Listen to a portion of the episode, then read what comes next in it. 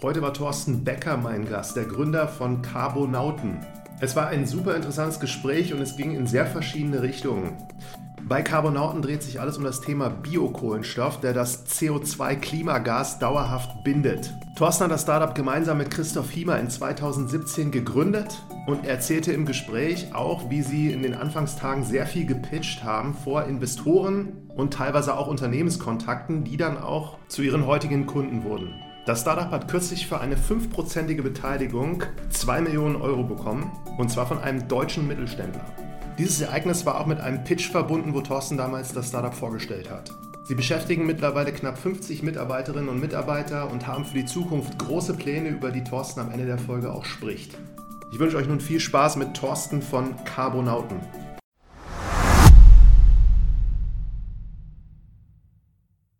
Herzlich willkommen zu einer neuen Folge von Marketing from Zero to One. Heute einen Gast namens Thorsten Becker, der das äh, Startup Carbonauten, also schöner Name Carbonauten, gegründet hat. Hallo Thorsten. Hallo mein lieber Martin, ich freue mich, dass ich hier bin und äh, so eine Einsicht in die Welt der Carbonauten geben darf und was davor und danach und vielleicht auch noch später passiert. Das ist gut. Wir sind alle sehr gespannt. Ich äh, wollte jetzt mal ganz zu Beginn fragen, weil ich in Vorbereitung so ein bisschen mit euch beschäftigt habe und da tauchen mhm. so viele Begriffe auf. Welche Begriffe muss der Hörer denn jetzt hier kennen, damit er versteht, was du danach erzählen wirst?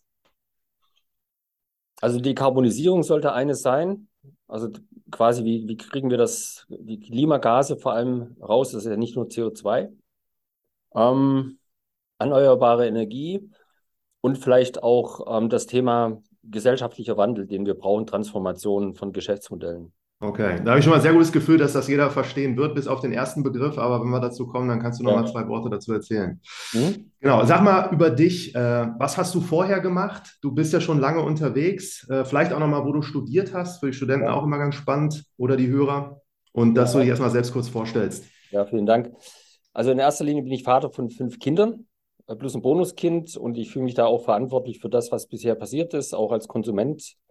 Und äh, ich habe schon immer Interesse gehabt an der Natur. Ich habe äh, Produktdesign in Schwäbisch Grün studiert, vielleicht eine der besten Hochschulen für Gestaltung. Gestaltung, das meint aber nicht die reine Ästhetik, sondern geht es um systematische Zusammenhänge.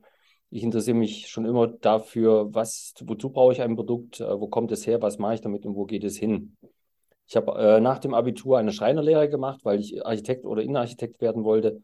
Habe das dann aber über dieses ganzheitliche Thema ähm, Produktdesign nochmal als besser empfunden. Habe dann 25 Jahre lang hier in Süddeutschland, ich sitze in Gingen an der Brenz, das ist bekannt vielleicht von den Steiftieren, die mit dem Knopf im Ohr, das ist etwas nördlich von Ulm, habe ich äh, eine Firma gehabt mit 30 Mitarbeitern im Bereich der Produktentwicklung, Produktdesign und Kommunikation. Das war gut. Da habe ich viel im B2B-Bereich gelernt und viele große Hidden Champions betreut.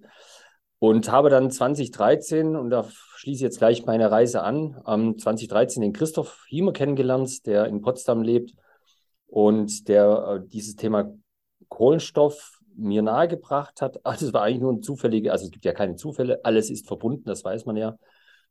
Aber einfach der war bei uns in den Räumen, die haben Räume gesucht, um ein Konsortium zu bilden für die ähm, Realisierung einer Karbonisierungsanlage in Ülitz bei Schwerin. Und da war er Mitgesellschafter und hat die Anlage dann auch realisiert und drei Jahre lang betrieben. Und das hat mich sofort angezündet, weil bis dahin kannte ich Kohlenstoff eigentlich vom Grillen.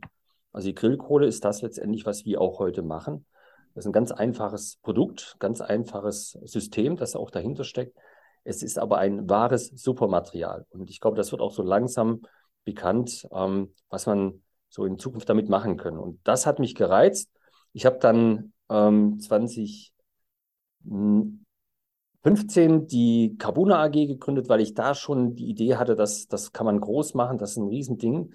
Die gibt es heute auch noch. Ich habe die dann aber als AG, ja, meine Anteile auch nicht irgendwie wahrgenommen. Ich wollte das nicht, es war ein anderes Geschäftsmodell. Ich habe da auch eine hohe ethische und äh, moralische äh, Verpflichtung und äh, da wollte ich mich auch nicht irgendwie streiten, habe das einfach gelassen und man sieht sie ja immer zweimal im Leben, deshalb haben auch Christoph und ich da nicht irgendwie weiter agiert und sind dann eben 2017 äh, haben wir gesagt, komm, wir setzen das jetzt alles zurück, das gemeinsame Wissen, ich in Materialik und dieser Wunsch, etwas groß zu erzeugen, groß zu machen im Sinne meiner Kinder und der Christoph eben mit seiner brutalen Expertise im Bereich der Biomassen. Der kommt nämlich aus einem elterlichen Betrieb. Äh, witzigerweise, er ist Rechtsanwalt oder Anwalt, hat das studiert, also Jurist, ausgebildeter Jurist und ist dann aber beim Vater ins äh, Unternehmen in München eingestiegen. Die waren in den 70er Jahren die Pioniere bei Biomasse-Kraftwerken. Die haben riesige Kraftwerke selbst entwickelt, betrieben, äh, Verbrennungsverfahren entwickelt, 300 Mitarbeiter gehabt, zehn große Kraftwerke gehabt, eine halbe Million Tonnen Biomassen durch die Gegend gekarrt. Und der Christoph kam dann irgendwann mal nach der Insolvenz der Firma, weil da war eine ähnliche Situation in der Energieversorgung wie heute, dass viele Energieversorger vor die Wand fahren, weil sie eben Verträge haben, die bindend sind, aber die Inputmaterialien, also damals war es das Holz oder die Biomasse und heute war es, ist es das Gas, eben teurer wurde und sie hatten aber Abnahmeverträge, also konnte man sehen, wie das Geld verbrannt. Da hatte er die Idee, dass man Biomasse nicht mehr verbrennt, sondern eben stofflich und energetisch äh, verwertet. Und da kam er auf die Karbonisierung und hat dann, weil er aus der Praxis kam, auch aus dem Handling von diesen Biomassen, in Rumänien ein ganz altes äh, System, ein archaisches System gesehen. Das hat ihn total fasziniert, weil es so simpel war und funktioniert hat. Das war nicht schön, aber es hat funktioniert. Und dann hat er äh, tatsächlich da in Ülitz so ein ähnliches System, also weiterentwickeltes System verwendet und die Anlage läuft heute noch ganz robust. Und diese Technologie, die haben wir dann mit einem Ingenieur ähm, zu, ja, ich sage jetzt mal, es ist ein Quantensprung in, in, in der Karbonisierung von Biomassen. Und dieses ähm, haben wir 2017 angefangen und haben gesagt, komm, wir machen das mit dieser Technologie, wir wagen es, haben alles Geld zusammengekratzt, das wir nicht hatten. Das ist eben immer so. Das geht auch ganz schnell zur Neige. Wir haben dann nebenher noch irgendwie gearbeitet. Es war schon anstrengend, da in der Dachwohnung anzufangen und Christoph in Potsdam, da lebt er nämlich und ich hier. Aber es hat immer super gut geklappt. Und was auch ganz cool war, aber wir sind ja auch beide im Alter über 50. Äh, er hat jetzt keine Kinder, aber wir sind so über diese Krisen, die man ja auch erlebt in so einem Startup-Life, äh, total zusammengewachsen, wie Brüder. Also er ist ein bisschen konservativ und ich bin so der, der Freak, nach vorne wild, äh, groß machen. Und das ergänzt sich super. Und das ist auch für eine Gründung ganz gut, wenn man eine Doppelspitze hat. Ja, wir fühlen uns jetzt nicht irgendwie als Boss oder so, aber wir sind Initiatoren und wir haben schon ziemlich krasse Gedanken, äh, wie, wie, wie wir die Transformation äh, komplett ähm, schaffen können. In der Gesellschaft, in der Wirtschaft, in der Ökologie. Und das erfordert eben radikale Ansätze und das schaffst du eigentlich nur im Dialog mit jemandem, der genauso, wo man sich so ein bisschen überbietet an verrückten Ideen. Ja. Und dann ging es also 2017 auf die Battle-Tour durch Deutschlands Investorenlandschaft. Wir standen da dann auf Bühnen. Ähm, das waren über die letzten fünf Jahre gefühlte, ach, bestimmt 5.000 bis 10.000 äh, Investoren, das sind ja meistens Männer, in äh, dunkelblauen Kreissparkassenanzügen, äh, mit ohne Krawatte oben. Die sind dann so cool, weil das jetzt alle Startups auf der Bühne sind. Und nach dem zweiten äh, Pitch habe ich gesagt, Leute, hier stimmt was nicht. Die, die Sitzordnung ist falsch. Ihr gehört auf die Bühne. Ihr müsst uns erzählen, was ihr für die Startups machen könnt, nicht umgekehrt. Weil ihr habt nur eins, ihr habt Geld. Ja. Was die Startups haben, ist tatsächlich Veränderung. Das ist ein Riesenpotenzial. Euer Geld ist kein Potenzial. Das kann ich nicht atmen, das kann ich nicht essen. Damit kann ich nichts anfangen. Und das basiert ja letztendlich auch auf, dem, auf, auf den Profiten, die ihr gemacht habt, weshalb die Welt in diesem Zustand ist, weshalb es diese Startups überhaupt braucht. Ja, wenn alles in Ordnung wäre, bräuchte es nicht solche Startups wie wir. Da hast du schon dann manchmal große Augen gesehen. Da war, das fand auch nicht jeder gut, was ich da sage, aber ich bin eben da immer sehr direkt. Weil mich hat, mich hat die Greta Thunberg, How dare you, die hat mich beeindruckt. Ein junges ja. Mädchen muss da hinstehen und nicht solche Typen wie ich und ihr und wie auch immer.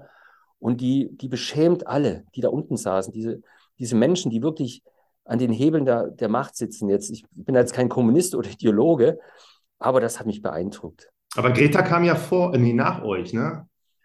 Ja, also ja, es ist so ein paralleles Ding gewesen. Auch da, glaube ich, haben wir eine Verbindung, weil sie ist da wirklich, trotz ihres jungen Alters, äh, ich finde sie klasse, weil sie einfach die Dinge sehr klar und deutlich sagt. Und ich glaube, das kommt auch gut an. Deshalb, ich meine, wir sprechen heute mit Mitarbeitern gar nicht über Geld, sondern über die Aufgabe, die wir haben. Das fasziniert die. Nicht einmal, das ist ganz verrückt. Und das Schlimme ist, dass, dass junge Mitarbeiter sich überlegen, aufgrund der Situation des Planeten, ob sie überhaupt Familien und gründen und Kinder haben wollen.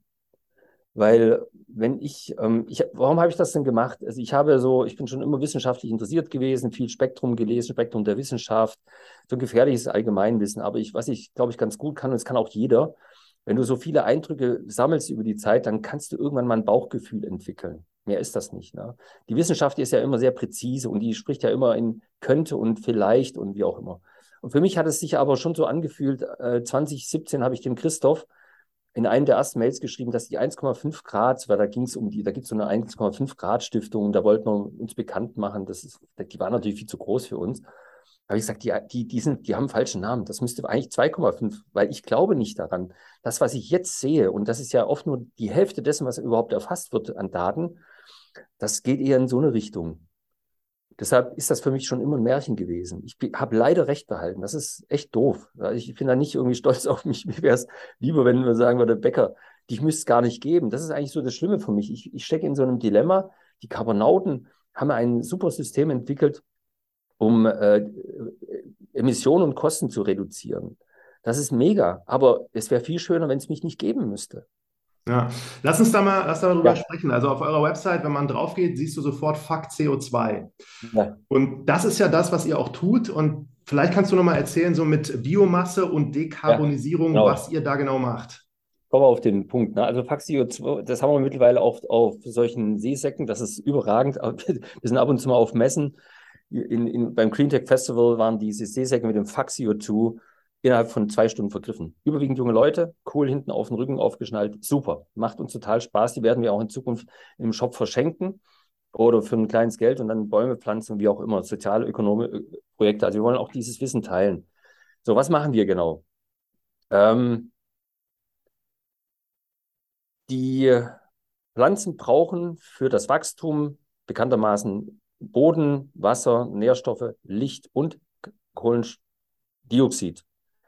Kohlendioxid ist ja ein Gas, das besteht auf ein, einem äh, Kohlenstoffatom und zwei Luftsauerstoffatomen.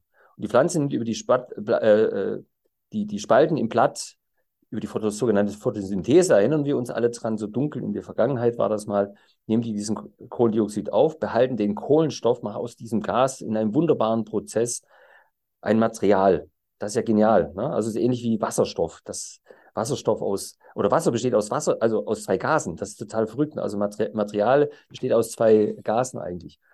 So, und ähm, das O2, der Luftsauerstoff, gibt die Pflanze uns dankenswerterweise ab. Das ist der Deal, den wir mit denen haben.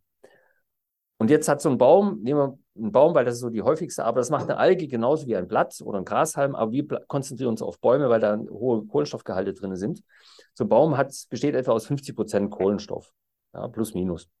Wenn er dann äh, nach 80 Jahren beispielsweise umfällt, also einfach sein Leben zu Ende ist, jetzt nicht durch eine Motorsäge hoffentlich, aber auch das, dann würde der normalerweise verrotten durch Bakterien, Pilze, äh, Umwelteinflüsse, UV-Strahlung etc.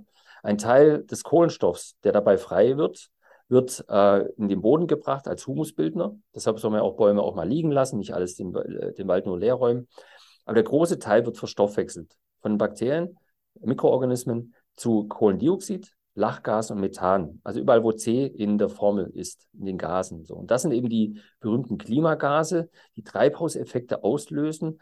Das langfristige ist das Kohlendioxid, was noch viel aggressiver ist, ist ja Methan, glaube mit der 25-fachen äh, Wirkung und äh, Lachgas mit, ich glaube, 40 oder noch mehrfacher äh, Wirkung. Die sind dann zwar wieder schnell zersetzt in der Atmosphäre, aber brutal gefährlich. Und das ist eben genau ein Moment, den ich auch immer nie verstanden habe. Wir sprachen immer über Kohlendioxid, nie über das Methan oder Lachgas aus der Landwirtschaft, aber auch aus ähm, Methanvorkommen, die jetzt ähm, äh, aus dem Boden in Sibirien oder auch im, im, im Meer äh, praktisch austreten und noch diese Effekte beschleunigen.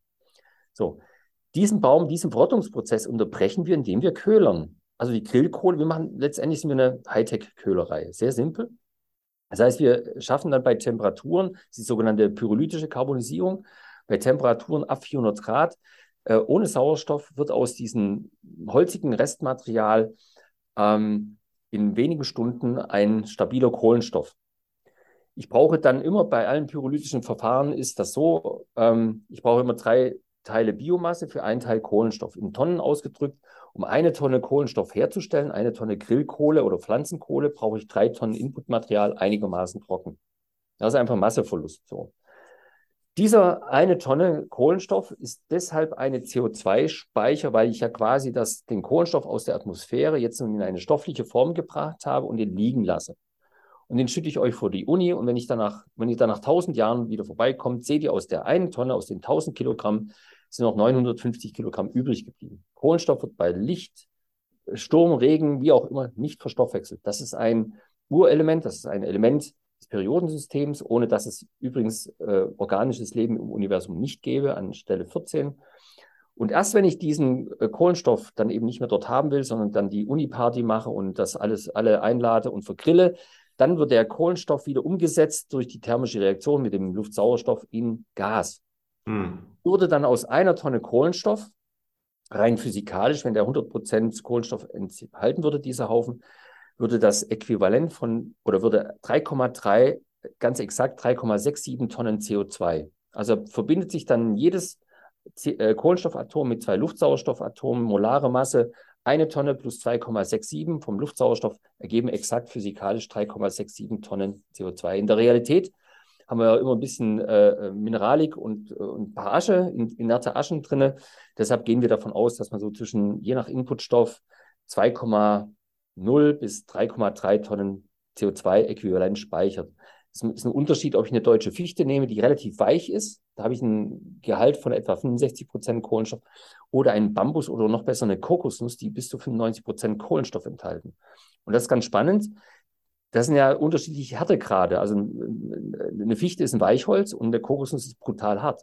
Und das liegt nur am Kohlenstoff. Man kennt das vom Diamanten, den Effekt. Ne? Der Diamant ist das härteste Material, kompakter Kohlenstoff, 100 Prozent. Deshalb ist er so hart. Und diese Härte, die ist dann später in den Produkten ein sehr wichtiges Element. So, wir verbrennen das nicht, diese eine Tonne, sondern wir nutzen die für die sogenannten Carbonauten Net Materials Negative Emission Technology. Da haben wir ein Patent angemeldet in 2019, ein Weltpatent und äh, Namensschütze und so weiter. Jetzt ist das Spannende aber bei Carbonauten, wir sind so ein Wow-Unternehmen, immer, es geht immer um Überraschung. Wir wollen das Patent gar nicht. Das macht überhaupt keinen Sinn, wenn ich mich da mit den Großen, mit Bayer und BASF einlassen würde. Hallo, die haben Abteilungen, die uns mal schnell vor Gericht einstampfen, auch wenn sie nicht recht haben. Die wollen nur nicht blockiert werden. Wir sagen den Bayer, mach du selber. Wir wollen nur nicht, dass uns ein großes Unternehmen blockiert. Ja, uns interessieren auch Wettbewerber nicht. Wir werden immer wieder nach Wettbewerbern gefragt. Wer sind eure Wettbewerber? Das ist eine dumme Frage. Wer ist der Wettbewerber bei der Lieferung von Waffen in die Ukraine? Wer ist der Wettbewerber? Wer ist Wettbewerber im, im Kampf gegen die Pandemie? So, der Kampf gegen die Klimaeskalation, ich spreche jetzt also nicht von der Krise, sondern wirklich eine Eskalation, weil ich glaube, das nimmt. Keine Wettbewerber. Kann es keine Wettbewerber geben. Deshalb decken wir auch unsere Rezepturen auf. Wir werden, da gibt es ein kleines Lizenzmodell, wir laden alle ein, macht es mit uns. Weil wir haben etwas, auch bei großen Unternehmen, wir haben eine Technologie, wir haben Produkte, die habt ihr nicht, aber was ihr habt, ist der Hebel in den Markt rein. Und das erkennt sich wunderbar. Und wir bieten euch eine Transformation. Wir machen ein, von einem Saulus einem Bayer, der Glyphosat ein, oder auch äh, Syngenta, ja, der Glyphosat verkauft, machen wir einen Paulus. Wir arbeiten mit so ganz bösen Unternehmen wie Nes, äh, Nestlé zusammen. Ja, brutal. Nicht, weil mich Nestlé als Unternehmen reizt oder ich die Aktionäre in der Schweiz noch reicher machen will, sondern weil mich die 1 Million Bauern interessieren, die direkt an den Nestlé liefern. Das ist, das ist das, was ich cool finde. Ja. Die, dass sie mit unseren Produkten ihre Kinder auf die Schulen schicken können, weil die, die Transformation, die gedankliche und soziale Transformation findet über Bildung statt. Eindeutig. Das ist meine Meinung. So. Das ist der Kohlenstoff. Das zweite Produkt, das wir haben, das ist eigentlich unser Hidden Champion. Das ist ganz cool. Das sind sogenannte Pyrolyseöle. Die entstehen aus den Teeren der Pflanzen. Das ist ein, in unserem Verfahren sehr besonders, weil wir die quasi die Anlage mit 400 Grad anfahren können. Die Biomasse kondensiert dann eben diese Teere nach außen. Wir fangen die ab, ähm, sammeln die bei diesen niedrigen Temperaturen werden das super hochwertige Pyrolyseöle. Das Spannende daran ist, das ist auch altes Wissen, genau wie die Köhlerei. Weil Deutschland bis 1950 Weltmarktführer war und Hunderttausende von Tonnen an die chemische Industrie geliefert hat. Da gab es viele kleine, tausende kleine Pyrolyseanlagen und die großen, äh, äh, wie sie alle heißen, Bayer und äh, Evonik, wie sie alle heißen, die haben dieses Öl gehabt. Da gab es noch kein russisches und arabisches Öl. Das haben die erst nach dem Zweiten Weltkrieg entdeckt und haben dann dort die Verträge abgeschlossen. Und das Spannende ist, wir haben ein Buch von 1902 gefunden in altdeutscher Schrift, das kann man noch lesen. Das ist genau das, was wir heute machen im Pyrolysebereich. Und wir haben noch, es gibt noch einen Professor, der ist über 85 Jahre und der war froh, dass wir ihn gefunden haben, weil er sagt, wenn ich weg bin, ist das Wissen weg. Das heißt, wir sind da so ein bisschen wie der Elon Musk, ein Dieb deutscher Ideen, ja. Wir bringen es eben äh, in einen industriellen Kontext. Und diese Öle, da sind Ketone, Polymere, Carbonsäuren drin, 240 komplexe Moleküle, die unterscheiden sich auch je nachdem, was ich für ein Inputmaterial habe. Das ist der Hidden Champion. Der, das ist ein Nebenprodukt von uns. Und das hilft aber komplett Glyphosat zu ersetzen, Kunstdünger zu ersetzen, in Kombination mit Kohle. Genial, was wir da schon erreicht haben. Auch das ist nichts ganz Neues. Die Asiaten machen das teilweise schon seit einigen Jahrhunderten. Da ist es bewiesen. Die haben auch ein tolles Material, Bambus beispielsweise. Und das dritte Produkt, das ist auch noch ganz cool, passt auch in die Zeit rein. Deshalb sind wir auch gerade wirklich sehr gefragt. Wir erzeugen große Mengen erneuerbare Energie. Das ist ein Abfallprodukt. Also, das ist kein Perpetuum mobile, sondern wir nutzen nur die Energie, die in der Biomasse steckt. Weil ich habe einen Masseverlust ne, von drei Teilen Biomasse auf einen Teil Kohlenstoff.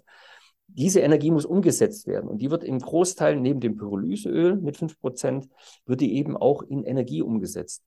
Das bedeutet, mit so einer kleinen Anlage, das sind drei Module, äh, die macht so dann äh, 6.000 Tonnen Kohlenstoff, 3.000 Tonnen dieser Öle, erzeugen wir zwischen 24 und 30 Gigawattstunden thermische Energie grundlastfähig. Also Tag und Nacht, weil die Anlage ist, läuft zwangsweise Tag und Nacht auf einem Temperaturniveau von 850 Grad. Und das ist deshalb so spannend, weil ich glaube, wir kriegen relativ schnell die niedrigen Temperaturen für eine Wohnung hin, über Wärmetauscher und ein bisschen Isolierung, aber die Prozesstemperatur, die die Industrie braucht, die brauch, kannst du eigentlich nur mit fossilen äh, äh Gasen oder, oder Materialien, Brennstoffen erzeugen. Und das mhm. haben wir quasi äh, oft, das schleppen wir so mit uns rum. Wir können es auch in die Luft rauslassen, weil es eine klimaneutrale Energie ist.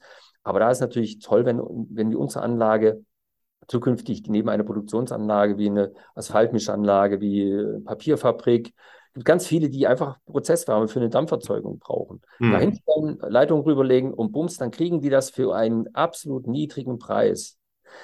Weil wir haben eins, und das ist ganz wichtig, wir haben, wir haben diese, wir haben zwar als Ziel mal definiert, wir wollen in, äh, und das werden wir auch schaffen, in 2030 mit einer Million Tonnen Kohlenstoff im Jahr etwa, ja, äh, das fängt an, das sind die Hebelwirkungen zwischen ein und vielleicht zehn Gigawatt-Tonnen, äh, Entschuldigung, Gigatonnen Klimagas vermeiden. Das geht tatsächlich über das System.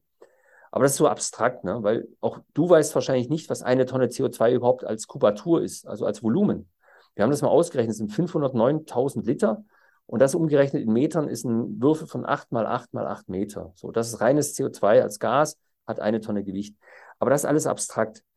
Deshalb haben wir das umformuliert vor einiger Zeit und wir haben gesagt, wir wollen und wir sorgen dafür, dass Lebensmittel, Materialien, Energie regenerativ, besser in der Qualität und billig werden für alle.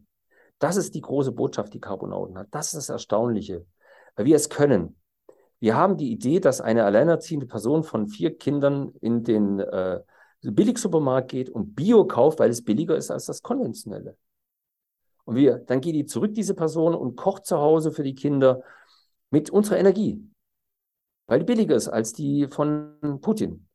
Und dann lebt die in einer Wohnung, die vielleicht deutlich weniger kostet als die, die jetzt mit konventionellen Baustoffen gemacht wurde, weil alles da drinnen von uns stammt und wir durch die Kohlenstoffe in diesen Materialien alles besser machen in der Qualität, bessere Dämmung, bessere Kunststoffe, bessere Pipapo. Und dann ist das ein rundes System. Also wir ich haben. jetzt mal ein paar Nachfragen. Ja, gerne. Also, du hast das jetzt beschrieben, ich habe jetzt soweit verstanden, 3,3 Tonnen CO2 ne, mhm. mit, äh, ihr, ihr, macht daraus Bi Biokohlenstoff, so daraus entsteht das, dann hattest du am Anfang gesagt, so das könnte man wieder verfeuern. Es entsteht aber auch gleichzeitig Öl bei der Köhlerei und es entsteht gleichzeitig nochmal am Ende dieses, dieses Energiethema, was ihr auch noch weitergeben könnt. Und mhm. meine Nachfrage wäre, ist das von vornherein euch bewusst gewesen, dass das genauso ist, wie es ist? Oder habt ihr ja, das genau. Okay. Das ist keine Physik. Das hat ja der Christoph dann auch schon in seiner vorigen Anlage erlebt.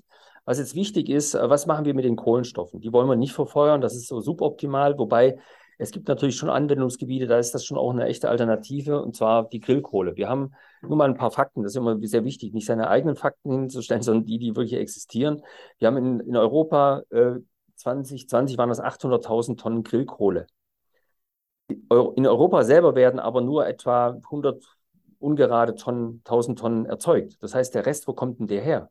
Hat man sich das mal Gedanken gemacht? Ne? Die kommen tatsächlich aus Südamerika, aus Afrika, und aus Osteuropa. Und das sind in der Regel nicht seriöse Quellen. Das ist eine Riesenmafia. Gab es auch eine berühmte De äh, Dokumentation bei der ARD, wo die, die Reporter nachher dann tatsächlich äh, äh, lebensgefährlich, äh, also das, die waren in Lebensgefahr. Irre. Das kann man sich nicht vorstellen. Das läuft über Polen, über Israel. Da gibt es ganz, ganz üble Geschichten. So, Und also, produzieren Grillkohle. Genau, letztendlich ist das, was wir machen, ist das äh, Grillkohle in einer sehr hohen Qualität. Also das würde schon mal Sinn machen, an dezentralen Anlagen Grillkohle zu erzeugen. Das ist zwar klimaneutral und das ist jetzt nicht geil, aber es ist besser, als den Regenwald abzuholzen und das mit Schiffen herzutransportieren. So, das ist Low-Hanging Fruit, das funktioniert immer. Da können wir wahnsinns Geld verdienen, weil wir produzieren die Kohle so zwischen 300 und 400 Euro die Tonne, verkaufen die heute bis zu zweieinhalbtausend Tonnen Biokohle. Wir, sind, wir haben jetzt auch Anfragen, da, da kann man dann nachher für 1000 Euro das locker verkaufen. Wir bräuchten nichts anderes machen. Hätte auch einen Sinn. So, was aber viel cooler ist, und das ist dann eben so mein Part. In 2090 habe ich den Kohlenstoff genommen, sehr fein gemahlen und dann den Kunststoff reingebracht als Füllmaterial. Ich habe da mal mit 10 Prozent, das hat ein Institut für uns gemacht, weil ich hatte da keine richtige Ahnung. War einfach nur eine Idee und so bioabbaubarer Kunststoff. Und dann kam zum Schluss eine kleine Schale raus, die hat 150 Gramm Gewicht gehabt, mit 30 Prozent Kohlenstoff und einem Biopolymer, das sich also abbaut in der Rotte, in der Industrierotte. Das war der, der Moment, das war der Moment, wo wir gesagt haben, das ist geil. Spritzgussteile sind das, ne? Das war dann ein Spritzgussteil. Und das haben wir dann, habe ich dann mit nach China genommen. Ich bin dann zwei Tage später nach China geflogen. Die Chinesen haben mir einen roten Teppich, sind auf die Knie gegangen. Typisch wieder Made in Germany. Ja, wir, ähm, ich fand das damals eigentlich ganz cool, aber die Entwicklung in China hat mich jetzt davon äh, abgehalten, also auch mit den Uiguren. Das können wir als Firma nicht vertreten. Das können die großen Unternehmen, die das brauchen, sollen sie dort bleiben. Wir machen das nicht. Also wir, wir werden mit solchen äh, autokratischen Systemen nicht zusammenarbeiten. Wenn, auch wenn es mir leid für die Leute tut, aber da muss sich was ändern. So, das hat, ist eine Frage der Haltung. Also Carbonauten ist in erster Linie keine Firma, sondern eine Haltung. So. Und diese Materialien, das war dann der Start, dass wir gesagt haben, oh, Kunststoff ist cool. Landwirtschaft kennen wir schon. Da gibt es diese berühmten Terra Preta-Böden der Indios, weil man sich mal gefragt hat, in den äh, Ende des letzten Jahrhunderts haben deutsche Wissenschaftler, ich glaube aus Tübingen kamen die, haben sich gefragt, wie konnten die Indios denn damals Hunderttausende von Menschen in diesen kargen Böden, weil der Dschungel, der, der, der Urwald ist ja, der Regenwald ist ja ein sehr nährstoffarmes Gebiet, wie konnten die so viele Menschen ernähren? Da sind die in die alten Siedlungen gef äh, gefahren, haben an den alten äh, Pflanzungen Riesenwuchs noch von so, so, so, wilden Maissorten gesehen und anderen äh, Nutzpflanzen. Und dann haben die den Boden aufgegraben, da war der zwei Meter tiefe Schwarz, haben den analysiert, Exkremente, Knochen, Lebensmittelreste und Kohlenstoff. Und das ist die Terra Preta, das ist das schwarze Gold der Indios. Und das ist eben die absolute Alternative zu, zu dem klassischen Dünger, weil es eben nicht nur einen sehr fruchtbaren Boden gibt, sondern zum Beispiel auch ähm, sehr gut Wasser speichert. Das Interessante ist, der Kohlenstoff auch wird hier nicht verstoffwechselt, sondern er ist Art, so eine Art Biohotel. Eine, da findet eine Party der Mikroorganismen und der Nährstoffe. Ja, man kennt das vielleicht von der guten alten äh, Kohletablette, wenn man die nimmt, weil man dünn hat, dann ist Alles schwarz. Effekte. Genau, ja, dann sind zwei Effekte. Die, die wird ja nicht verdaut, sondern die Mikro, also zum einen werden die Giftstoffe aufgenommen, weil die, das hängt mit der Polarität dieser Kohle zusammen. Die wird also gespeichert und dann später ausgeschieden, so habe ich die Giftstoffe weg. Und der zweite Effekt ist, dass die ähm, Mikroorganismen diese Oberflächen klasse finden. Und da vermehren die sich. Und deshalb bist du dann nach x Stunden sauber. Also dann ist wieder alles gut. Und diese Effekte, die kann man heute in der Landwirtschaft bei der äh, Fütterung von, äh, von äh, Nutztieren äh, einsetzen. Man kann das eben in den, dann über die Futterkohle, die dann ausgeschieden wird, die die Gülle aufnimmt, äh, aufs, aufs Feld bringt. Und dann habe ich einen Wasserspeicher, Nährstoffspeicher. Ich kann die komplette Agrarchemie ersetzen. Komplett. Und ich habe Dauer, nasse, feuchte Böden wir machen hier Experimente, wo die Landwirte sagen, sogar bei einem Starkregen oder bei Trockenheit bleibt die Struktur des Bodens erhalten. Das ist eben eines dieser Effekte. Das verschlammt nicht oder wird nicht weggeweht. So, weil dann auch ein Humusaufbau stattfindet. Das ist eben das Geniale. Und da muss ich auch nicht mehr mit dem Flug reinfahren, weil der Flug macht nur eines, der zerstört die ganzen Wurzelkanäle und die Pflanzen brauchen wieder viel Energie, um nach unten zu wachsen. Da ist dann eh kein Wasser in diesen niedrigen Schichten. Deshalb brauchten die dann wiederum weil es schwache Pflanzen sind, die müssen dann gestützt werden durch die, äh, durch die Agrarchemie oder Agrargifte, es ist ja nichts anderes als Gifte äh, und den Dünger. Also der Landwirt ist da in einem beschissenen Abhängigkeitsverhältnis und das wollen wir aufbrechen. So, und das ist jetzt die Landwirtschaft. Gibt es sagenhafte Geschichten. Wir können den Borkenkäfer äh, wegbekommen. Wir haben gerade Versuche in, in, in äh, Spanien und in Italien. Da geht es um äh, Bakterien, die die Olivenbäume killen. Das sind ähm, durch den Hitzestress haben die keine Widerstandskraft mehr. Das sind Pilze, die fallen über die her und rasieren das ab. Das ist brutal. 30 Prozent der Korkeichen in Spanien sind gestorben. Damit fällt der Serrano-Schinken weg, weil davon leben die Wildschweine, die, die Trüffeln essen. Ne? Und deshalb machen wir gerade Versuche und das sieht sehr, sehr gut aus. Wir sind das, unser Material, dieses Destillat ist das einzige, das tatsächlich hilft, da steht auch in Wikipedia drin, dass gegen dieses Bakterium Xylella fabiosa kein Agrargift hilft. Nichts. Und an der TU München haben wir im achten In-vitro-Versuch das jetzt getestet und es hat immer wieder funktioniert. Es ist überragend, dieses Material, dieses Destillat. Und das ist der landwirtschaftliche Bereich, der Kunststoffbereich. Das ist das, was wir als zweites gegründet haben, als interne Unternehmensbereich oder Business Unit Division. Äh, das ist eben, da, da geht es darum, Kunststoffe leichter, beständiger zu machen, also verbesserte Eigenschaften zu haben, schon mal bis zu 50, 60 Prozent des Kunststoffs an sich zu ersetzen, weil wir werden auch, ich bin auch kein Kunststofffreund, ich kaufe möglichst unverpackt, aber in einem Auto, in einem Flugzeug, in einem Traktor, überall in deiner Handyschale, überall sind Kunststoffe drin. Und wenn wir, und auch in medizinischen Produkten. Also wir können jetzt nicht zurück in die Höhle gehen. Das ist, glaube ich, ein Problem. Wir können auch nicht alles in Holz und Stahl machen. Das funktioniert auch nicht. So, deshalb ist unser Gedanke, dass wir die Kunststoffe nicht nur in den Eigenschaften deutlich verbessern, dass wir auch die, den Anteil der biogenen Kunststoffe, die auch sehr zu kritisieren sind, weil sie eben teilweise auch Mais und Kartoffeln brauchen und das damit Wettbewerber zur Lebensmittelproduktion sind, Lebensmittelanbau.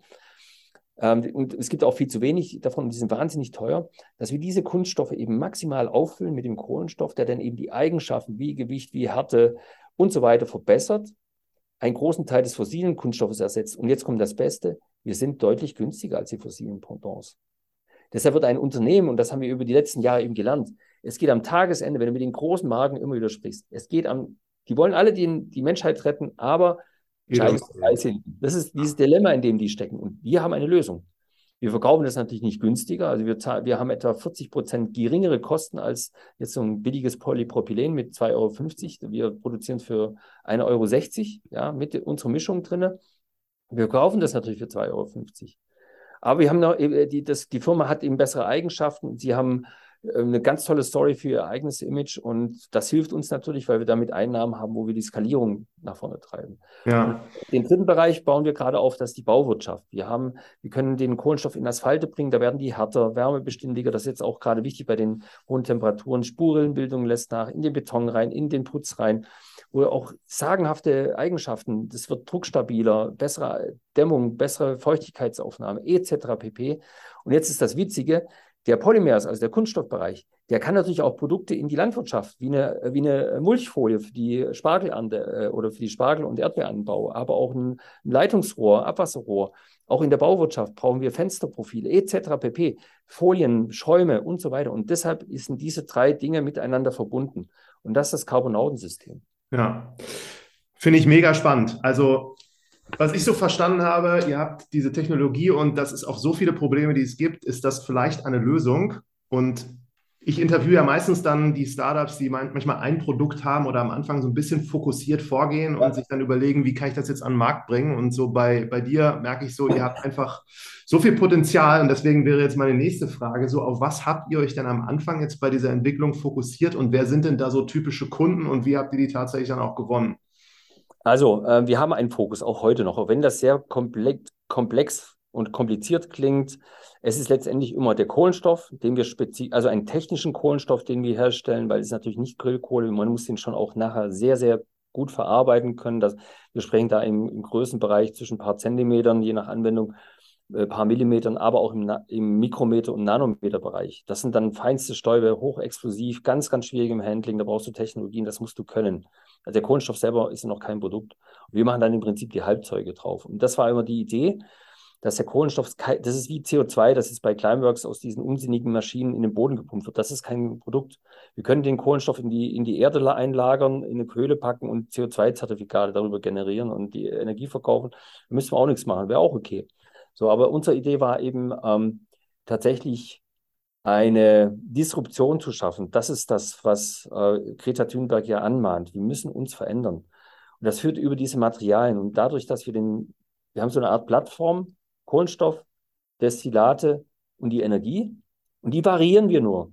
Deshalb kommen dann immer die, da steigen dann auch Investoren aus und sagen, ich verstehe es nicht. Ihr macht viel zu viel. Fokussiert euch. Nee, sage ich, wir machen das nicht. Wir machen das, was Amazon heute macht, dieses Scheißladen. Ich mag die überhaupt nicht. Aber Amazon oder Ikea haben es eben geschafft, auch Lidl über die Preisführerschaft ein breites Sortiment in hoher Qualität zu großen Mengen zu den Weltmarktführern zu sehen. Warum soll man uns das denn nicht als Vorbild nehmen? Warum muss ich denn das machen, was der Investor versteht? Der Investor versteht sein Geld. Ich musste mir auch keinen, keinen Kurs geben, wie unsere Technologie funktioniert. Er muss irgendwann mal köhlern. Das erwarte ich schon von ihm, dass er das mal macht und mal sieht, was das bedeutet, da an so einer Maschine zu stehen. Aber das ist genau dieses Thema. Also dieser Fokus bei uns ist existent. Wir reizen den maximal aus. Deshalb haben wir derzeit 47 Mitarbeiter. Das sind Wissenschaftler dabei. Das sind also ganz viele Entwickler dabei, die das eben in einzelnen Units, und das muss man natürlich dann irgendwann mal feststellen. Wir brauchen eine Struktur, bis hin HR, Kommunikation, pipapo. Wie sind wir an die äh, gekommen? Indem wir gefühlt 10.000 Mal gepitcht haben. Indem wir Netzwerke, wir sind überall Mitglied, wo es nur ging. Ich habe keine Ahnung mehr. Ich habe völlig die Übersicht verloren. Es spielt gar keine Rolle. Weil irgendwann, wenn du den, die richtige Idee zum richtigen Zeitpunkt hast, dann rufen die dich an oder sie magen sich dich und kommen eines Tages auf dich zu. Das ist das Erste, was ein Startup braucht. Die richtige Idee zum richtigen Zeitpunkt. Auch wenn es ein bisschen perspektivisch ist, weil 2017 haben wir genau das gleiche erzählt wie heute. Da hieß es, bah, das, okay, wenn die Anlage mal läuft, dann meldet euch, dann investiere ich vielleicht. Und da habe ich damals schon gesagt, wenn die Anlage läuft, brauche ich dich nicht mehr. Punkt. Entweder steigst jetzt ein. Das hat uns natürlich auch dazu geholfen, dass wir 81 Prozent der Firma noch haben. Das ist auch ein wichtiger Punkt. Nicht zu früh zu verkaufen, gnadenlos hart sein. Wer da, äh, wer da äh, Tipps braucht, oder man soll ja nie Ratschläge geben, aber wer da Erfahrung von mir braucht, wie man das schafft, das kann ich gerne jedem Einzelnen auch äh, zeigen, weil das ist eines der größten Probleme, dass äh, Startups einen Fokus haben, eine tolle Idee, sie sind aber weder BWLer noch haben sie Ahnung von Return on Invest und so weiter, Skalierung. Und das ist sehr schade. Und das ist cool bei Carbonauten. Darüber habe ich mit, Entschuldigung, wenn ich ein bisschen abweiche, aber ich finde das sehr wichtig. Darüber war ich, habe ich mit dem äh, Professor äh, Dr. Thomas Brück äh, gesprochen, letzte Woche äh, an der TU München. Der ist ja im Bereich der Biotechnologien unterwegs. Toller Typ, den haben wir auf dem Green Tech Festival in Berlin äh, kennengelernt. Das ist eigentlich Green Wash Festival, aber macht nichts. Und mit dem Thomas bin ich jetzt auch freundschaftlich verbunden. Und da hat er mir erzählt, dass ist ja eine der, die größte Universität in Deutschland, nur 0,5 Prozent der Projekte, die ähm, Masteranden, Doktoranden, äh, Bachelor entwickeln, kommen jemals in der Industrie an. Weil die Industrie in Deutschland zu tödlich ist. Das sind alles, das sind alles Entenklemmer. Ne? Das sind nicht mehr die Robert Boschs und die, die Daimlers, der Ferdinand Porsche, Karl Zeiss, wie sie alle heißen. Ne? Das sind nicht mehr diese Typen. Das sind einfach äh, Geldverwalter. So, und äh, da hat einer Angst, äh, jeder hat Angst, da einen Fehler zu machen. So, deshalb lassen die da die Finger weg. Und das kann man, das kann man verbessern. Und deshalb war meine Idee spontan, ich war entsetzt, dass diese ganze, dieses wahnsinnige Wissen, der hat gesagt, wir könnten Weltmarktführer werden, also im positiven Sinne, in ganz vielen Bereichen. Das liegt bei uns rum in den Aktenschränken. Ich habe gesagt, da mache ich jetzt eins. Wir mal schaffen eine Plattform, die kostet niemanden was, da können die Studenten ihre Projekte rausstellen und dann kann man dort sich präsentieren. Da hat man schon mal einen Zugang zu einer Öffentlichkeit.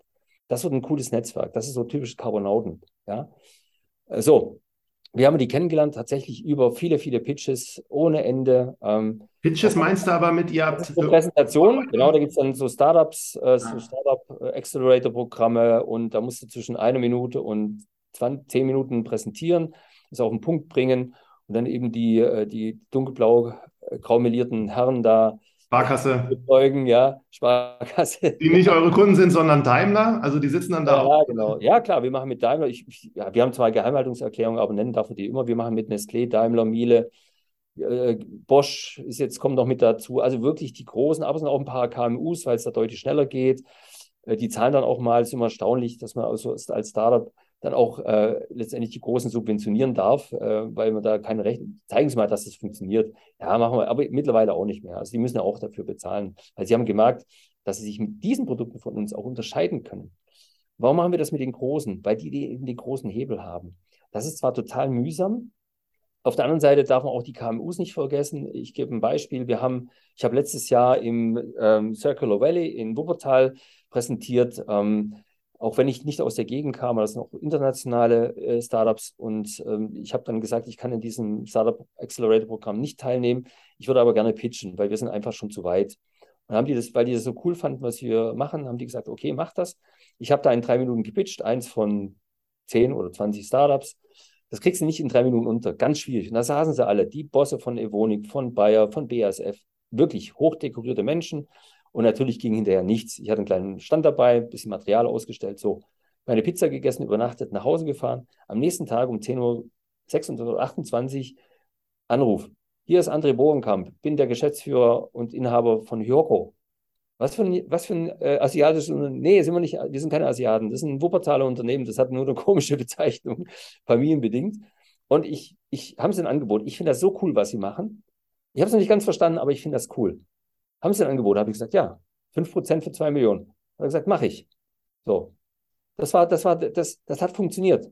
So, und dann gab es jetzt noch ein bisschen, der hat ein paar Zahlen gebraucht, aber das war dem gar nicht wichtig dass wir hier schon Umsätze machen und dass natürlich Risiken da sind, ne? weil er auch gesagt, also ich, ich sage dann auch immer diesen Unternehmen, die kommen dann immer, welche Risiken haben Sie denn? Da sage ich, ja, das einzige Risiko ist, das nicht zu tun. So, Sie kennen ein Risikomanagement. Kennen Sie das? Sagt er, ja, ja, klar. Und dann sage ich, kennen Sie auch das Chancenmanagement von Carbonauten? Mich interessieren Risiken nicht. Wir müssen viel mehr amerikanisch denken. Einfach mal, äh, let's try. Einfach mal tun. Ärmel hoch und mal was probieren und nicht immer äh, Zulassung. Wir haben hier bei uns in der Firma wir haben ja kein Labor, wir haben jetzt so uns eine kleine Werkschaft angeschaut. Viele Dinge machen wir in der Küche tatsächlich. Heute habe ich ein Bügeleisen dabei, da machen wir das Grundmaterial für einen bioabbaubaren Pflanztopf. Davon werden jeden Tag in der EU 20 Millionen hergestellt. Und wir finden das scheiße, weil das Mikroplastik ist. Und das ist wertvoller Kunststoff. Und wir haben jetzt ein Verfahren, ein Thermokompressionsverfahren mit einem anderen Startup und ein bestimmter Binder und unser Kohlenstoff. Das ist eine spektakuläre Geschichte, weil dann der Kohlenstoff in den Boden kommt, der Binder verrottet das, so ein, das, sind so Träber aus der Lebensmittelproduktion, die, stehen, die werden weggeschmissen oder ver, verbrannt, vergammeln noch. Und da gehe ich heute, oder meine Leute machen heute mit dem Bügeleisen einen Versuch. Und dann haben wir, heute Abend haben wir da so eine Platte und die werden wir den Boden stecken. Das ist genial. So muss man das machen. Ne? Sehr gut, sehr gut. Also ihr wart dann plötzlich 40 Millionen wert nach diesem einen Anruf. Genau. Ja. Und äh, sag nochmal, also neben Pitches, was habt ihr noch gemacht? Hast du da auch irgendwelche Unternehmer angerufen und denen zu sagen, das machen wir, die du gar nicht kanntest? Oder ja, habt ihr selten. irgendwas online gemacht? Eher selten. Wir haben, also was wir von Anfang gemacht haben, das ist natürlich aus meinem Bereich Kommunikation, du brauchst einen professionellen Auftritt. Absolut.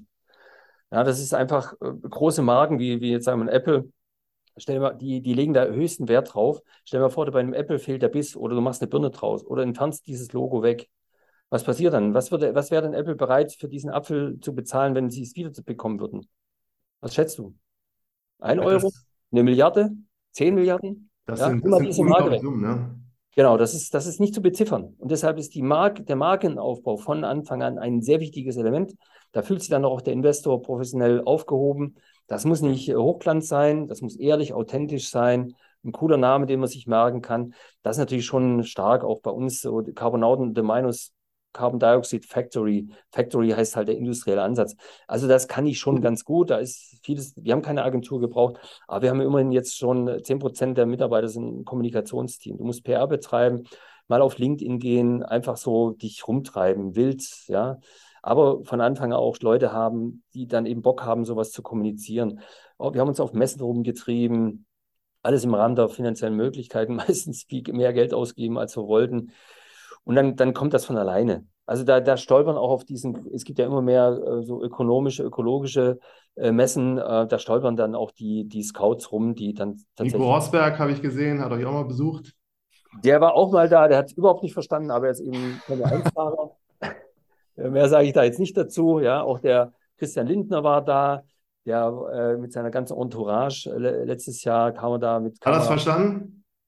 Der hat fünf Minuten waren angesetzt, der hat eine halbe Stunde gebraucht. Und die letzte Frage, ja, ich glaube schon, die letzte Frage, aber es ist natürlich schwierig, mit dem neoliberalistischen äh, äh, eingestellten Menschen zu sprechen. Der hat dann gefragt, Herr Becker, was, was, was brauchen Sie denn von der Politik, damit das nach vorne geht? Und Sie hat einen grünen Kanzler. Ja, so. Da ist er dann gegangen, aber war nicht beleidigt. Also, nächste Woche kommt die Clara Geiwitz bei uns vorbei. Die Bundesbauministerin hat sich ähm, bei uns angemeldet. Wir haben die erste Fabrik in Eberswalde. Das ist schon auch nicht ganz ungeschickt. Berlin ist da so quasi ein kleiner Politikerausflug. Wir, wir das ist die CO2 Factory 001, habe ich Genau, gehört. also 001 heißt halt, wir. Es wird noch viele andere geben. Ja, wir, also wir haben derzeit etwa 100 äh, Standorte weltweit in der Pipeline, in den USA, in Südamerika, Asien, Europa, gigantisch. Wir, das Einzige, was uns fehlt, ist Kohle, also im Sinne von Geld. Aber das geht jetzt relativ schnell. Die erste Anlage ist durchfinanziert. Das ist jetzt ein bisschen schwierig, die hochzufahren, aber das kriegen wir alles hin. Haben tolle Leute vor Ort. Wir haben alles Arbeitslose oder Arbeitssuchende eingestellt. Davon konnten wir immerhin zwei Drittel äh, behalten von den 20 Leuten. Äh, die anderen Drittel, die haben ihr komplettes Leben umgestellt. Ich habe jetzt um drei haben wir äh, den nächsten Gesundheitstraining. Also von Anfang an bekommen die Mitarbeiter, die drei Fleischportionen morgens, mittags, abends haben, die stellen gerade um. Und die tragen das mit nach Hause in ihre Familien. Das heißt, wir, wir sorgen für, für, es ist ein ganz wichtiges Thema auch für ein Startup, eine Unternehmenskultur aufzubauen. Das ist nicht hier der Chef und so weiter. Bei uns ist das total, bei uns fangen die Leute an und dann sage ich, mach mal. Was willst du machen bei uns? Und manche haben dann ihren Job und manche sagen, du, nach einem halben Jahr, ich möchte eigentlich was anderes machen. Ich habe da eine Idee. Und sage ich, ja, dann mach doch. Also es ist auch cool, so ein, so ein Startup mit einem großen Maß an Freiheit für die Mitarbeiter entwickeln. Dann machst du die zu Unternehmen, unter, selber zu Unternehmen weil sie Verantwortung übernehmen, dann könnt ihr auch mal Fehler machen. Ganz wichtig, eine hohe Fehlerkultur. Nee, und das, äh, das spricht sich dann schon auch in der Politik rum. Ja, so kommt dann eins zum anderen. Also ich war gestern bei Bosch und da sagte der, ja, ich, ich kenne Carbonauten. Da war mal eine Messe in, in, am Stuttgarter Flughafen. Da bin ich mal über den Stand, aber da war noch nicht so weit. Aber er hat sich erinnert. Ja. Und das entscheidende Momentum. Die kommen irgendwann alle zurück. Aber wie erklärst du dir das? Also wie habt ihr es geschafft, dass sich die Leute erinnern? Nur durch Marke oder auch durch irgendwelche anderen kreativen Elemente? Also wir haben, ja, kreativ, also wir haben zwei, wir haben ein Grundprinzip, das heißt Einfachheit. Unser Prinzip ist ein ganz einfaches. Wir haben keine tränenden Teile in der Anlage und das hat mich fasziniert. Deshalb können wir ganz verschiedene Materialien, die auch nicht hochglanzpoliert sind, sondern wir können Hackschnitze, wir können äh, äh, Paletten mit Schrauben, Nägeln verarbeiten, mit Störstoffen, Kunststoffen. Das, das können wir alles verarbeiten. Und dieses Prinzip Einfachheit ist unser Grundprinzip. Und darauf aufbauend wie in einer Beziehung ganz wichtig, Zuverlässigkeit. Also äh, die Beziehung scheitert immer dann, wenn der andere nicht zuverlässig ist, ob das jetzt privat oder auch geschäftlich ist. Also im richtigen Zeitpunkt die richtige Qualität zum richtigen Preis zu liefern. Punkt. Und das allerwichtigste Element ist aber Kreativität. Nie stehen bleiben. Immer drüber nachdenken, wie kann ich es besser machen, wie mich, mich selber verbessern. Also dazu brauche ich Fehler, eine Fehlerkultur. Ich muss Fehler machen können. Und äh, diese Kreativität haben wir immer nach außen kommuniziert. Wir haben immer Materialien veröffentlicht äh, und wir haben von Anfang an eine professionelle PR-Agentur engagiert. Das hat uns viel Geld gekostet, aber die haben eben diese Netzwerke, die haben die Verteiler zu den Medien und dann geht das eben raus. Und dann kann man das dann noch kurz beschreiben und dann macht es plötzlich wow. Dann haben wir für Gardena so ein kleines Schlauchanschlussstück ähm, mal spritz gegossen, ist schwarz, geil. Geiles Ding, ja. Leichter, schwarz, das kannst du anfassen. Das ist wichtig, so Dinge zum Anfassen machen, also Erlebnisse schaffen. Und wir haben es eben geschafft, da eine Emotionalität dahinter zu setzen, weil es kein rein technisches Produkt ist, sondern eine Lösung für die Menschheit. Weil wenn, mir ist es wichtig, dass, dass wir die, die Kinder der afrikanischen Bauern, zum Beispiel bei der Kakaoernte, ne? also wenn ihr euch Schokolade kauft, denkt immer dran, macht das im Bio und nachhaltig. Warum?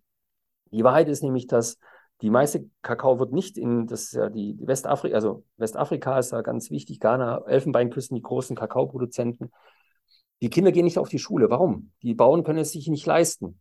dann sind die Kinder mit drei, vier Jahren stehen an den äh, Kakaobäumen, das sind so lange Schoten, so 20 Zentimeter lange Schoten, haben eine Machete in der Hand und hacken die auf und meistens noch ihre Fingerchen mit ab, weil sie nicht in die Schule gehen können oder in den Kindergarten, weil der Bauer sich das nicht leisten kann, weil er an der Agrarchemie hängt, weil dieses Zeug scheiß teuer ist, das Glyphosat. Und er braucht das Glyphosat, angeblich.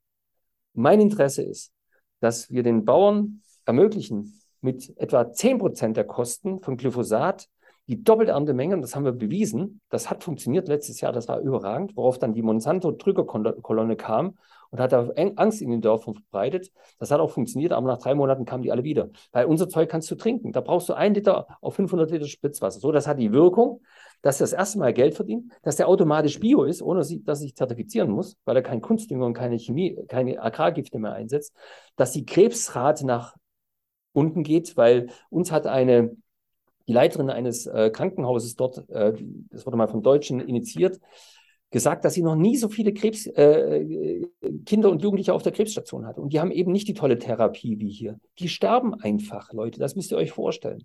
Ja, das ist nicht gut. Und ich schäme mich dafür. Unser Kolonialismus, unser Luxus, unser Wohlstand, den wir auch über die Atmosphäre in diese armen Länder transportieren, das sind ja unsere Abgase, nicht deren. Aber die leiden darunter. Ja, die leiden unter der Hitze. In Somalia vier Jahre lang kein Regen. Die Menschen sterben in den Dörfern. In Pakistan sterben die Leute im Schlaf, weil, die, weil der Körper nicht mehr kühlen kann. Und dann stockt ab 42 Grad das Gehirn. Also wie, wie der, der Ei-Effekt, Koch, Kochei-Effekt. Das müsst ihr euch überlegen, was ihr tut. Deshalb ist es sehr wichtig, ein Demo zu, ähm, demütig zu sein und dankbar zu sein. Und wenn ich dann etwas kaufe, dann muss es einfach nahe, lieber weniger kaufen, dafür wirklich schauen, dass eben die Kinder in die Schule gehen können. Und das kann das Carbonautensystem. Das wollen wir. wollen aus den Profiten und wir werden sehr erfolgreich sein. Wir werden unglaubliche Mengen an Geld generieren können, wenn das so funktioniert. Wirklich riesige. dann werden wir in diese Länder investieren. Wir werden dort die Kindergärten und die Schulen sponsoren. Wir werden dort für sinnvolle Arbeit äh, äh, sorgen, dass die Leute glücklich sind. Und aus Erträgen kaufen wir auch degradiertes Land, bauen es wieder auf, kleinteilig, weil die große Agrarwirtschaft äh, oder Industrie hat nicht bewiesen, dass sie die Menschheit retten kann. Die Böden werden immer schlechter, staubiger. Irgendwann kann man nicht mehr anbauen. Irgendwann ist auch das Erdöl für die Kunstdünger weg und die Agrargifte. Und dann brauchst du, bis dahin haben wir unser System etabliert. Da bin ich dann längst nicht mehr dabei. Aber das ist tatsächlich das, was wir tun werden. Und deshalb ist das so wichtig, darüber nachzudenken, welche Folgen hat das, was wir tun? Jeder Einzelne. Und jetzt bin ich auch einer, der sagt, äh, es reicht wahrscheinlich nicht. Also wir werden, wir werden in diesem Backofen leben müssen. Also die nächste Generation, das wird euch betreffen. Ich gebe trotzdem nicht auf, sonst würde ich Carbonauten nicht machen.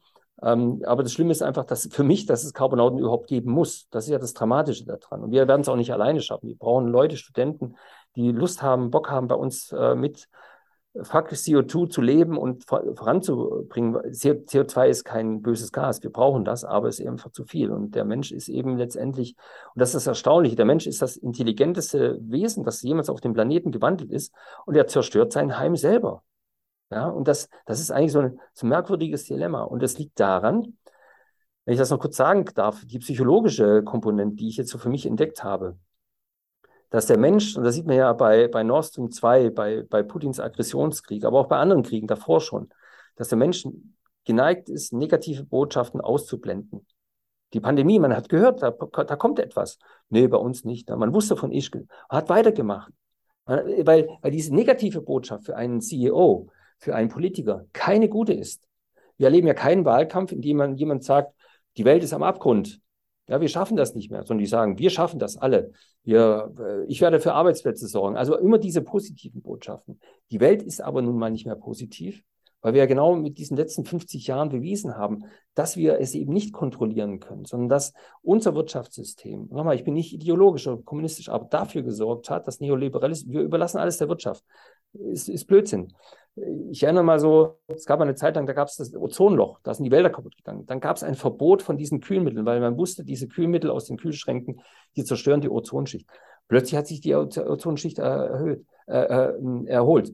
Und ich erwarte als Bürger, dass er mich beschützt und meine Kinder. Und da, deshalb erwarte ich Fahrverbote, die gab es mal sonntags in der Ölkrise, ja, zumindest eine Limitierung der Geschwindigkeit. Das hat Riesenvorteile in der Ökonomie, in den, in den Gesundheit und so weiter. Ich erwarte eine Zuckersteuer, ich erwarte eine, eine CO2-Steuer, ich erwarte eine Plastiksteuer. Da muss der Staat lenkend eingreifen, schützend eingreifen, ja, und nicht mit, mich mit Mikroplastik ständig zu verseuchen. Ja. Eine, ich glaube, eine, eine EC-Karte Mikroplastik im Monat hat man so in sich. Das ist, will ich nicht haben, will keiner keiner haben. Ja. Jetzt ist aber das Problem, das kommt aus der Urzeit, wenn ich auf die Bärenjagd gehen will aus der Höhle, meistens waren es ja dann doch Männer, die sind ja auch heute diejenigen, die Jäger sind, äh, die machtbesessen sind, ähm, dann habe ich natürlich, wenn ich die Chance habe, zur Fleisch zu werden, dann gehe ich nicht mit raus. Das ist kein gutes Ergebnis. Aber wenn mir der Anführer sagt, der Bär oder das Tier, das wir jetzt reisen werden, das ist zwar gefährlich, aber es überlebt, äh, es gibt uns die Überlebenschance, dann bin ich dabei. Ja? So, und genau das Große ist, Themen. Ja, das ist das äh, Momentum. Man, man wusste mit Nord Stream 2, das ist gefährlich. Man macht sich abhängig. Man, ja. macht sich auch, man, man, weiß auch schon seit Jahren, man macht sich von China abhängig. Und genau das ist das, wo eben auch ein CEO dann wegguckt, weil er will ja wiedergewählt werden. Und auch ein Politiker will wiedergewählt werden. Der Greta Thunberg ist das egal, die muss nicht wiedergewählt werden. Ja, deshalb ist, sind solche Menschen wie ich, und das sage ich auch sehr deutlich, beispielsweise auf LinkedIn, was ich davon halte, von dieser Technikgläubigkeit. Jetzt gibt es da Climeworks mit großen Luftsaugmaschinen. Das ist der größte Schwachsinn. Ich brauche 1,5 Megawatt für eine Tonne CO2. Und davon haben die einen kleinen Prototypen hingestellt, haben 650 Millionen Euro eingeworben, weil sie gutes Marketing machen. Technologisch, ich bin nicht dagegen, aber technologisch macht das keinen Sinn, weil CO2 ist kein Produkt. Wir machen mit, mit einer Anlage, machen wir machen wir das in, in 14 Tagen, was dieser Prototyp bewiesen hat. Und wir haben Produkte hinten raus und wir verdienen damit Geld und wir helfen der Landwirtschaft und, und, und. Und das ist das Verrückte. Wir haben ein geiles System, aber typischerweise ähm, die deutschen Investoren sind skeptisch. Das sind, ja, ist, ist ein eigenes Thema, Kapitel. Auf jeden Fall habt ihr sehr viel vor und äh, seid ja, glaube ich, du hast gesagt, 50 Leute. Ja. Ja, und ähm, ich glaube, rausgehört zu haben, dass ihr absolut da ganz viel Potenzial habt. Und deswegen würde ich sagen, in Anbetracht auch der Zeit, ich danke dir sehr, ja, ja. dass du die Zeit genommen hast und toi, toi, toi. Ich, ich danke dir. Und wenn es jetzt ein bisschen schnell war, das liegt jetzt nicht, dass der, dass der Martin da am Pitch-Regler gedreht hat. Äh, ich versuche dann eben auch sehr schnell und kompakt alles zu erfassen. Gelingt mir nicht. Wer Lust hat, kann mich gerne ansprechen. Äh, ich helfe euch sehr gerne mit unserer Erfahrung und habe ein tolles Team. Vielleicht sehen wir uns ja auch mal als Carbonaut. Ihr seid Top Angebot. Und wenn nicht, gibt es diesen Fakt CO2-Rucksack. Ich schicke dir einen Beutel, ja? Da freue ich mich drauf. Deine Adresse, dann schicke ich dir was. Ja? Danke, Thorsten. Wunderbar. Herzlichen Dank, Martin.